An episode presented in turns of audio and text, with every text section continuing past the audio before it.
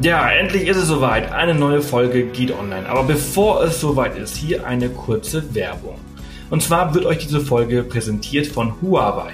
Wir sind selbst seit einigen Monaten mit dem P10 Plus von Huawei unterwegs. Und das Besondere an diesem Smartphone ist die Kamera, mit der ihr eure Reisemomente super in Bildern festhalten könnt. Denn es ist mit einer Leica Dual Kamera 2.0 ausgestattet und so könnt ihr beim Fotografieren gleich auf zwei Linsen zugreifen. Besonders genial ist außerdem, dass sich die Blende auch noch im Nachhinein verstellen lässt. So könnt ihr euren Bildern einen ganz coolen Bokeh-Effekt verleihen. Auch im Nachhinein. Also, ich finde ziemlich cool und bin ein Riesenfan von diesem Feature. So, lasst uns nicht zu viel Zeit verschwenden. Nun ganz viel Spaß mit dieser Folge und denkt dran, am Wochenende könnt ihr dann wählen, welche Folge ihr am besten fandet. Ja, Sebastian, schön, dass du da bist. Herzlich willkommen. Ja, danke freue mich auch wieder dabei zu sein. Wir, wir sprechen heute äh, über ein spannendes Thema. Ähm, Fjärreven Klassik hast du gemacht. Äh, ich habe ja gerade erst vor kurzem mit, mit Line, oder sie hat eigentlich alleine eine, eine Abenteuerfolge mal so gemacht und darüber gesprochen.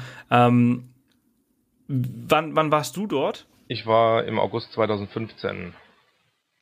Okay äh, ist, ein, ist ein Weilchen her. Ähm, das ist dann auch zur gleichen Zeit gewesen. Ne? Also es war dann im September? Nee, August. August? August ist immer im August, August genau. eigentlich. Ja, ja. Das ist so ziemlich der einzige ähm, Monat, in dem er halt die Strecke relativ schneefrei äh, bewältigen kann. Meistens zumindest. Ja.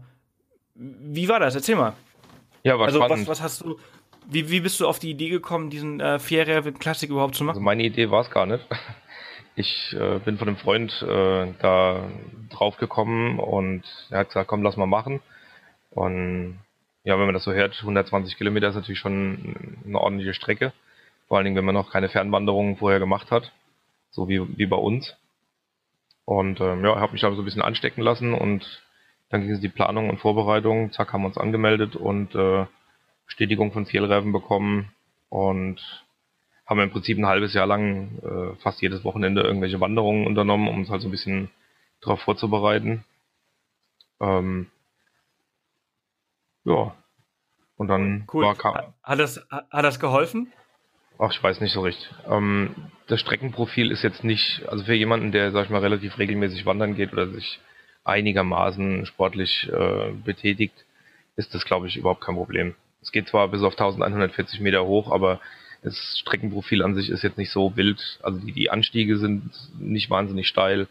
Ähm, selbst hoch zum, zum Tjektja-Pass, das ist ohne weiteres gut zu bewältigen, auch mit schwerem Gepäck.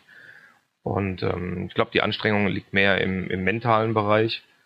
Ähm, wenn man dann irgendwann in der Mitte der Strecke mal realisiert, dass wenn man umknickt oder sich gar was bricht oder sowas, dass es wirklich keine Chance gibt, dass da irgendjemand einen rausholt. Es gibt zwar Hubschrauber von Vielreifen, aber es kostet halt auch dementsprechend. Also man will lieber nicht, dass einem was passiert. Hm. Und das ist ja, ja, also das ist halt auch das, also Line zum Beispiel, die ist ja auch äh, das Ding dieses Jahr gelaufen und äh, sie hat ja gar nichts trainiert. Also äh, dadurch, dass wir ja viel reisen und viel unterwegs sind, ist man halt einfach so eine gewisse Grundfitness, würde ich mal sagen.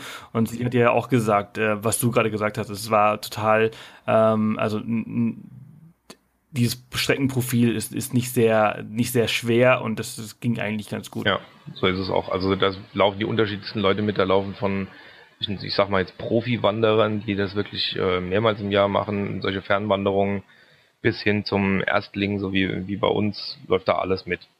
Und man ist eigentlich auch nie wirklich ganz alleine auf der Strecke. Also es verteilt sich zwar sehr gut, ähm, aber man, man trifft immer wieder irgendwo hier und da andere Teilnehmer und tauscht sich aus und ja, das ist. Mhm. Also da gibt's für, für einen Notfall, wenn irgendwas mit der Ausrüstung nicht stimmen sollte oder so, da findet sich irgendeiner unterwegs, der eine Idee hat, wie man das schnell wieder fixen kann und das passt schon. Mhm. Äh, Thema, Thema Ausrüstung, äh, was du jetzt auch schon angesprochen hast, äh, was hast du so alles dabei gehabt? Boah, ich kann, also Marken kann ich jetzt gar nicht mehr alles aufzählen. Ich habe seit Jahren, reise ich mit einem das ist mittlerweile zehn Jahre alt, ein Tatonka Bison 60, äh, 60 Liter Rucksack. Den hatte ich auf dem Rücken. Ähm, da drin war halt logisch äh, eine Isomatte, das war eine, so eine so eine Downmat, so eine aufblasbare mit ähm, Primerloft gefüllt. Ähm, ich hatte einen dicken Schlafsack, der bis auf, ich glaube, Komfortzone 0 oder minus 2 Grad war. Das sollte eigentlich reichen für den Trip. Ähm, Obwohl es Sommer ist, aber es ist halt nördlich des äh, Polarkreises. Das sollte man halt bedenken. Ansonsten hatte ich ein paar Legi äh, Wanderstöcke dabei, ähm, Handwackschuhe, die Schuhe sind meiner Meinung nach das Wichtigste. Gibt zwar auch welche, die laufen den Trip mit Turnschuhen, aber es wird halt dann doch teilweise sehr feucht, sehr morastig und ähm, die ganzen Steine. Also ich war froh über die sehr festen Handwackstiefel. Das hat mit Sicherheit an dem einen oder anderen Punkt geholfen. Ansonsten leichte Trekkinghose, ähm, wasserfeste Kleidung, ähm, teilweise im Rucksack halt dabei gehabt, lange Unterwäsche nachts zum Schlafen. Ähm, ja, ansonsten eigentlich nichts nichts super Besonderes. Hm. Also lange Unterwäsche und so hat man auch wirklich gebraucht. Ne? Ist schon auch sehr kalt. Auch obwohl es Sommer ist, äh, ist es abends halt schon frostig. Also wir hatten, wir hatten großes, ich würde mal sagen, bei uns auf der Tour war es relativ äh, glücklich mit dem Wetter. Wir sind losgelaufen bei, bei recht wechselhaftem Wetter. Aber die Temperaturen waren einfach super angenehm. Also es war ein bisschen bewölkt, aber die Sonne hat geschienen und ähm, also tagsüber waren es locker, ich sag mal so um die 20 Grad waren es mit Sicherheit. Äh, sind teilweise im T-Shirt gelaufen, teilweise nur mit ganz leichter Jacke drüber. Und nachts ging es eigentlich. Also es war jetzt nicht so, dass es, ähm, dass es unter den Gefrierpunkt gefallen ist. Die Touren gab es wohl auch schon mit Schnee, Eis und ähm, wirklich knackigen Minustemperaturen. Aber wir hatten das damals nicht. Also wir hatten am äh, an dem Checkpoint alles Jaure hatten wir die kälteste Nacht. Da war es laut den Einheimischen, das sind so ein paar Samis rundherum gewesen. Die hatten gemeint, es wäre um die zwei Grad gewesen. Das war schon recht, mhm. das war schon gut frisch. Aber ansonsten ging es eigentlich. Ja. Hattet ihr auch ähm, so Camp also Campingkocher, Gaskocher mit dabei und äh, euer ganzes Essen natürlich wahrscheinlich auch im Rucksack? Genau, ja. Wir hatten ähm, so ein bisschen aus Unerfahrenheit vielleicht uns an der an der Högerlied-Schule etwas, ähm, also in diesem Camp Ripan, wo, wo alles anfängt, hatten wir uns etwas äh, zu sehr eingedeckt. Also wir haben unterwegs dann keine Essensrationen mehr nachgeholt. Da gibt's ja dann so zwei oder drei Stationen, wo man dann ähm, bei Vielreven quasi nochmal neu Essen aufnehmen kann oder Gas. Das haben wir nicht gebraucht. Wir hatten einen ganzen Rucksack voll mit Essen. Ähm, das ist ja eigentlich ganz clever, ne? Wenn man das jetzt richtig planen würde und das auch wüsste, dann äh, würde man eigentlich nur so ein bisschen am Anfang kaufen und dann halt im La Laufe der Zeit wieder den auffüllen, weil äh, alles, was du halt zu viel dabei hast, ist halt auch eben mehr Gewicht. Ja, Wobei das ist halt auch ein, ein Komfortfaktor von dieser Tour. Wenn man die Strecke sonst läuft, wartet da halt niemand mit irgendwelchen Informationen. Ja, ja, klar, natürlich. Von daher, ähm, ja, wir haben es dann nachher sportlich genommen. Es war natürlich unnötig viel Gepäck, aber wir, unsere Rucksäcke waren eh viel zu schwer. Also wir sind Wie da, viel hattet ihr dabei? Wir hatten beide 23 Kilo. Wow! Ja. Krass. Also das war, das wenn man dann so gesehen hat, der Rest so, keine Ahnung, mit zwischen 7 und 9 Kilo, so die mit dem wenigsten und also den, der Durchschnitt, würde ich mal sagen, so zwischen 15 und 17 Kilo. Ähm, da waren wir schon deutlich drüber. Gut, ich habe die, die große DSLR, äh, DSLR dabei gehabt, habe zwei Objektive dabei gehabt, auf die ich nicht verzichten wollte. Ähm, er hat dann dafür das, äh, das ganze Kochgeschirr ge äh, getragen. Aber das war schon, das, also würde ich so nicht nochmal machen. Da ja, muss, muss irgendwas anderes raus ich sag mal, die ersten, Krass. die ersten 20, 30 Kilometer geht es noch. Und also bei mir hat es dann angefangen nach alles Jauche, wo es dann äh, vom Streckenprofil her fast nur noch bergab geht. Und da ging es dann echt massiv auf die Knie. Ja, also hab äh, das glaube ich. das ist halt schon extrem anstrengend. Ja, also ich habe ähm, in, in Chiron habe ich mir die, die Knie tapen lassen müssen. Ähm, an dieser Station da von, von Fjellräven. Ähm, das hatte ich so auch nicht erwartet, dass die Knie irgendwann mal Ärger machen. Ich dachte eigentlich eher mein Rücken. Mein Rücken war es am Anfang. Ähm, aber die Knie war nachher, also die letzten 20 Kilometer war schon hart. aber das ist genau das, was Linia auch gesagt hat, ne? Zum Beispiel, also sie hat ja, sie hat ja nach der Wanderung hat sie ja bestimmt für vier Wochen gehumpelt. Ähm, weil, äh, weil in den letzten fünf Kilometern halt das Knie so unglaublich wehgetan hat. Oh nee, da haben wir es besser gehabt dann. Also wir ja, hatten, ich sag mal, ja, sagen wir so drei, vier Tage war schon, war schon böse. Aber dann ging es eigentlich wieder. Also wir haben da jetzt nicht wochenlang mit zu kämpfen gehabt. Wir haben auch keine Blasen gehabt, nicht eine einzige. Ähm, ja. Ich glaube, diese Schuhe von Hanwag, ich habe ja selbst, ich habe selbst keine, ähm, aber äh, Line hatte zwei Paar davon und die sind ganz gut. Ja, also sie genießen einen guten Ruf. Bei mir war das Problem beim Kauf. Ähm, es, es, gibt ja auch jede Menge andere, was weiß ich, von Lova oder sowas. Da gibt es ja sehr bekannte, die Lova Renegade. Die sind, die werden, würde ich mal fast behaupten, am meisten gekauft. Aber die haben meinem Schuh, äh, meinem Fuß nicht gepasst. Ja. Und das Wichtigste ist halt, wenn, wenn du so Schuhe kaufst, dass die halt passen. Und die schon im Geschäft nach ein paar Minuten nicht anfangen zu drücken oder sowas, weil dann kannst du es gleich vergessen. Und es gab tatsächlich bei unserem Outdoor-Laden, der wirklich eine große Auswahl hat, aber es gab nur dieses eine Paar, was gepasst hat. Hm. Ja, ja, aber das ist, das ist halt eben wirklich, das, also du hast ja gesagt, das ist ja eigentlich schon fast das Wichtigste. Also ich finde, der Rucksack ist auch sehr, sehr wichtig, ja, der, ähm, sitzen, dass, der, ja. dass, der, dass, dass der sitzt und dass der gut gepolstert ist, besonders um die Hüften herum, ähm, weil da das meiste der Gewicht ja auch drauf ist und das gut am, am, am Rücken liegt. Ähm, du hast, du hast, du hast einen Tatonka, hast du gesagt, ne? Ja, ich habe einen Tatonka Bison. Die gibt's aber schon in Ewigkeiten ja. nicht mehr. Also den habe ich mir irgendwann vor zehn Jahren gekauft. Ja, der ist wahrscheinlich jetzt vom Yukon ersetzt worden. Ähm, und die Schuhe sind halt eben auch, also da, da, da darf man auch nicht irgendwie geizig sein und da irgendwie irgendwas Günstiges nehmen, weil das wird man schnell bereuen, ja, glaube ich. Genau. Was man halt ähm. nicht braucht, sag ich mal, auf der Tour sind irgendwelche Schuhe äh, für einen hochalpinen Bereich oder sowas, die werden dann wieder zu fest. Also und meine, ja. die, meine Handbags sind, glaube ich, da gibt es ja so eine, so eine Klassifizierung oder, oder ja, wie die, wie die Schuhe halt ähm, eingeordnet werden. Meine haben A, B. Also das ist so das untere Level. Da gibt es dann noch irgendwie C, D. Das ist dann eher so in den alpinen Bereich, aber die werden dann von der Sohle her zu fest. Hm. Okay, cool. Äh, wie, wie, jetzt sprechen wir mal über diese Wanderung an sich und dieses, äh, diese Gefühle, die man auf so einer Wanderung so, so erlebt. Und es war ja für dich auch das allererste Mal. Wie war's? Also ich muss sagen, der Start ist sehr, sehr cool, sehr aufregend und ähm, ja, da ist man so richtig voll freudiger Erwartungen und äh, auch so ein bisschen aufgeregt, was jetzt alles kommt. Ähm, dann spielen sie halt ja, diese Klassiker, ich habe es ja in der Einleitung schon geschrieben, ähm, was weiß ich hier, Highway to Hell äh, von ACDC und dann dieses, ähm, ach, ich komme jetzt nicht mehr drauf, von Proclaimers, Walk 500 Miles. Und das, mhm. das sind halt so die Intro-Lieder, sag ich mal, die wohl jedes Jahr gespielt werden. Ähm, ja, das ist schon eine richtig gute Einstimmung. Und dann steht man da mit, weiß ich nicht, 100 Leuten, 200 Leuten, ähm, die dann alle in verschiedenen Geschwindigkeiten auf den, auf den, auf die Strecke losstürmen. Und da knüpft man auch noch ähm, einige Kontakte. Ähm, man kann sich noch gut auf die Strecke konzentrieren. Ähm, dann kommt man irgendwann so nach, ich glaube, fünf bis sieben Kilometern oder so, kommt dieses Lab Donalds, das ist auch mittlerweile sehr bekannt, wo es eben diesen Rentierburger gibt am, am See. Mhm. und danach verläuft sich das Ganze dann schon wieder relativ. Also bis dahin, an dem Punkt würde ich sagen, war es zumindest in unserer Gruppe so, waren die Gruppe recht eng beieinander. Ähm, und danach hat sich das Ganze sehr verteilt. Wir haben dann abends viele wieder getroffen an der ersten, ähm, an dem ersten Checkpoint, Kebnekaise. Ähm, da ist man auch noch, also man ist, man ist zwar fertig von der ersten Wanderung, aber sag mal, der, der Lebensmut hat einen noch nicht verlassen. Bei mir war es.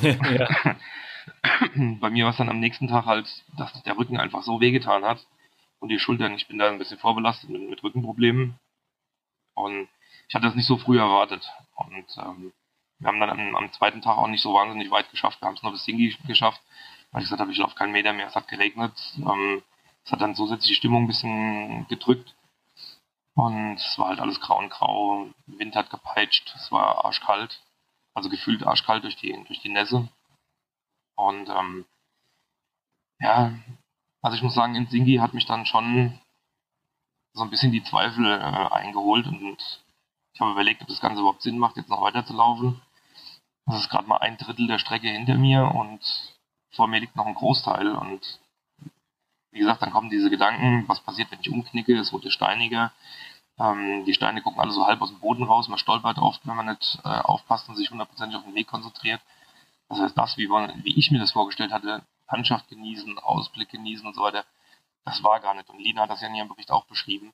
Man muss sich wirklich sehr konzentrieren auf die Strecke, wenn man es nicht gewohnt ist. Vielleicht, wenn man, wenn man öfter wandert, dass das dann eher drin ist. und dass man einen sichereren Tritt hat, aber ich hatte das nicht und zwar bis zum Ende hin. Das war ein bisschen schade. Also ich habe viele landschaftliche Eindrücke, das sind alles nur Momentaufnahmen, aber nicht wirklich über den ganzen, über die ganze Strecke verteilt, dass ich sagen kann, boah, geile Landschaft. Es war überall mhm. schön. Es hat, überall, wo man kurz angehalten hat und Rast gemacht hat, war es unglaublich schön, einsam und eine tolle wilde Natur. Ähm, ja, aber wie gesagt, man kann es halt eigentlich nicht so richtig genießen. Oder wir kommen. Ja. Ähm, ja, und von den Gefühlen her, wie gesagt, also es kommen viele Zweifel, ähm, gerade wenn man dann mit irgendwelchen Problemen zu kämpfen hat. Es gab Leute mit Knieproblemen schon auf den ersten Metern. Die fangen alle an, an einem gewissen Punkt kommen die, kommen die Zweifel, es kommen die Bedenken, soll ich lieber rumdrehen, soll ich weitermachen. Ähm, ich hatte das Glück gehabt, ich habe halt, bin die Tour mit meinem besten Kumpel gelaufen, der war da in der Situation mental stärker als ich und hat mich da ein bisschen gepusht. Und ja, am nächsten Morgen habe ich dann halt entschieden, nach einem sehr frischen Part im, im, im Fluss, okay, wir gehen weiter. Wir sind aber auch an dem Tag aufgrund von Schmerzen und so weiter nicht, nicht so weit gekommen, wie wir es gerne gehabt hätten. Ähm, sind halt bis äh, zur nächsten Station Selka gel äh, gelaufen und dann auch noch ein paar Meter weiter. Also ich sag mal, bis Mitte zwischen Selka und äh, dem Tjektia-Pass. Näher an den Pass ranlaufen wollten wir nicht, weil wir nicht wussten, wie steil und wie unwegsam das Gelände da wird. Pass hört sich natürlich so an, als würde es da steil hochgehen. War es aber halt im Endeffekt nicht. Und ja, dann haben wir da mhm. in der besten mhm. Zeltplätze überhaupt Morgens haben uns Rentiere begrüßt, als wir das Zelt aufgezogen haben. Haben wir äh, quasi in einer Rentierherde drin gepennt, die gerade uns entgegenkamen und dann an uns vorübergezogen ist. Ja, und dann geht's auf den Jekta-Pass und so ist alles Jauche gelaufen. Ähm, da ging's eigentlich, das war so mit die beste Strecke, kaum Schmerzen, das übliche halt, die Füße tun ein bisschen weh, aber da ist dann auch schon wieder der Punkt, da ist so, da hat man das Bergfest hinter sich. Also danach wird die Strecke nur noch kürzer. Ja. Ja. Äh, tu, tu mir mal einen Gefallen und komm mal ein bisschen näher ans Mikrofon. Näher ans Mikrofon, so? So ist super. Gut. Ja. Äh, erzähl weiter. Ja, also wie gesagt, ähm, ist ab da sieht man halt, also man hat das Gefühl, man kommt dem Ziel näher. Ähm, von Alessiaura aus bis Chiron ist es halt, das war für mich die schlimmste Strecke. Ähm, es war am Anfang sehr morastig, es war sehr, sehr, sehr schön, weil man läuft an diesem riesigen See lang. Ähm, also bestimmt 10 Kilometer oder so läuft man nur in diesem See lang, der, wenn die Sonne geschienen hätte, wahrscheinlich ziemlich türkis aussieht. Ja, die Lina hatte das ja auch beschrieben. Und danach geht es einfach nur bergab. Und das ging mir halt pervers auf die Knie. Da hatte ich echt keinen Spaß dran. Ähm, ja, und dann haben wir halt diese, da gibt es ganz am, ganz am Ende hinter Kiron, ein paar, ein paar Kilometer nach Kiron kommt nochmal an, an dem Abisko-Jaure-See, kommt ähm, noch so ein, ja, so, so, ein Lager. Da haben wir dann unser letztes Lager aufgeschlagen und sind dann von da aus bis ins Ziel gelaufen. Aber es muss ja ein ganz tolles Gefühl gewesen sein, oder? Ähm, ja, wir waren ein bisschen enttäuscht, weil wir kannten das von Videos, dass die Leute alle stehen und applaudieren und äh, und keine Ahnung, Riesenparty. Ähm, das Problem war, wir sind halt auch in der vorletzten Gruppe, ähm, vorletzten Tag in der drittletzten Gruppe losgelaufen. Und dadurch, dass wir halt sehr langsam waren, ähm, ja, am Ziel war schon Abbaustimmung. da standen halt nicht ja. mehr viele Leute, die Partys waren alle rum. Und äh, ja, die Leute haben zwar trotzdem applaudiert, also die, die dann noch da gesessen haben, und also der Empfang war natürlich schon da, aber halt nicht so, wie man das halt von den Videos kennt, wenn man so als, sag mal, im, Mittel, im guten Mittelfeld irgendwann einläuft. Ähm, da ist dann wesentlich mehr los. Ja, ja, das, ja, ja, das glaube ich. Ähm, würdest du die Wanderung äh, wieder unternehmen? Wenn du mich das äh, 2015 unmittelbar danach gefragt hättest, hätte ich gesagt, ich kann keine Steine mehr sehen, ich habe keinen Bock mehr. Nein, will ich nicht. Mittlerweile würde ich sagen, es wird mich nochmal reizen, aber ich würde es dann anders machen. Eben weniger Gepäck, ähm, auf die Fotoausrüstung trotzdem nicht verzichten. Ja, vielleicht so also Kleinigkeiten würde ich ändern. Ich habe zum Beispiel auch komplett die Einnahme von äh, Schmerzmitteln verweigert. Ich bin da, ich habe das nicht so gern irgendwie mit Schmerzmitteln, deswegen habe ich das komplett verweigert und habe es lieber ausgehalten. Das würde ich beim nächsten Mal vielleicht ändern. Ähm, ansonsten, ja, könnte mir vorstellen, das nochmal zu laufen. Nicht unbedingt. Cool, cool. Würdest du das dann als, als Vierreifen Classic machen oder würdest du das auf eigene Faust alleine machen? Nee, wollte ich gerade sagen. Also ich, ich denke, die Vierreifen Classic brauchen wir nicht unbedingt, diese Unterstützung. Wie gesagt, wir hatten unwissentlich viel zu viel ähm, ähm, Proviant dabei, so dass wir über die ganze Tour damit ausgekommen sind. Und ansonsten haben wir die, die Leute von Vierreifen bis auf das Tapen, und das Tape hätte ich auch mitnehmen können, ähm, hätten wir die nicht gebraucht. Also daher, das kann man ja. Aber es gibt, es gibt wahrscheinlich eine, eine, für den Kopf eine, eine gewisse Sicherheit, genau. Dass immer, dass immer irgendwie irgendjemand dabei ja. ist. Ähm, auch wenn du sie äh, nicht siehst, spürst du ja ihre Präsenz so ein bisschen. Richtig. Man hat sie auch teilweise gesehen unterwegs. Also da sind auch Leute von Fernreifen, die laufen dann mit. Ähm, die sammeln Müll auf und lauter so Sachen. Also die kümmern sich da auch darum, dass wirklich alles so hinterlassen wird, wie es eben vorher vorgefunden wurde. Ähm, das und ich sag mal, es gibt, es gibt auf, der, auf dem Weg, wir standen mehrmals an, an Wegpunkten, ähm, wo wir überlegt haben, geht's jetzt wirklich da lang oder müssen wir da lang? Also wo die Wege sich irgendwie gegabelt haben, es waren ja alles nur so Trampelpfade. Und man war sich nicht wirklich sicher, ist das jetzt der richtige Weg oder komme ich da wo ganz anders hin? Ähm, das hätte ich auf einer, auf einer selbst durchgeführten Tour genauso wie auf der Vierreifen Classic. Da hat mir auch keiner geholfen. Also da stehen keine Schilder von wegen Vierreifen Classic, Teilnehmer hier lang. Das ist halt eine Gefühlssache, aber letzten Endes die Wege führen alle irgendwie in die gleiche Richtung. Und von mhm. daher, man kommt über jeden Weg dahin, wo man, wo man hin will. Das ist also nicht so schwierig mit der Navigation. Von daher, ich würde es, also ich würde es nochmal alleine machen, ohne die Vierreifen Classic. Okay, okay, cool. cool. Classic ist halt was Besonderes. Also das sollte man schon wer sowas mag, der sollte das schon mal mitgenommen haben. Ja. ja. Also von dem, was ich von Line gehört hatte, war, hat sich auch auf jeden Fall für sie auch gelohnt. Sie fand auch total klasse. Ähm, Sebastian, vielen, vielen Dank, dass du die Zeit genommen hast. Unsere 20 Minuten sind um. Es ist total krass, wie schnell das immer äh, vergeht. Aber ich äh, fand es sehr, sehr interessant und sehr, sehr spannend. Danke ja, dir. Danke dir. Ich äh, hoffe, wir hören uns bald wieder und ich wünsche dir einen ganz, ganz tollen Tag. Ja, einen Tipp kann ich vielleicht noch geben. Es gibt viele, die fliegen, ja. Die fliegen nach äh, Kiruna. Wir haben einen anderen Weg gewählt. A, weil es günstiger war und B, weil es so ein bisschen mehr Abenteuer war. Und was Besonderes, wir sind nach ähm, Stockholm geflogen und von Stockholm aus mit dem Arctic Circle Train bis nach Kiruna gefahren. Das sind so ungefähr, ich glaube, 18 Stunden dauert die Fahrt. Im Schlafwagen, im Sechserabteil lernt man auch nochmal jede Menge Leute kennen. Es sind meistens dann auch Leute von Viertreifen dabei, ähm, aber auch Schweden, die selbst irgendwo wandern gehen. Ähm, die Zugfahrt ist unheimlich schön, kann ich wirklich empfehlen. Und es ist eine günstige Alternative zu den teuren Flügen nach Kiruna. Sehr cool. Das ist, das ist wirklich äh, sehr gut. Vielen, vielen Dank, äh, dass du das alles, äh, dass du die Zeit genommen hast und alles mit uns geteilt hast und äh, bis ganz bald. Ja, danke. Bis dann. Ciao. Tschüss. Ja, das war's auch schon wieder. 20 Minuten sind um. Es ist unglaublich, wie schnell das immer vergeht. Auch beim Aufnehmen vergeht die Zeit immer wahnsinnig schnell.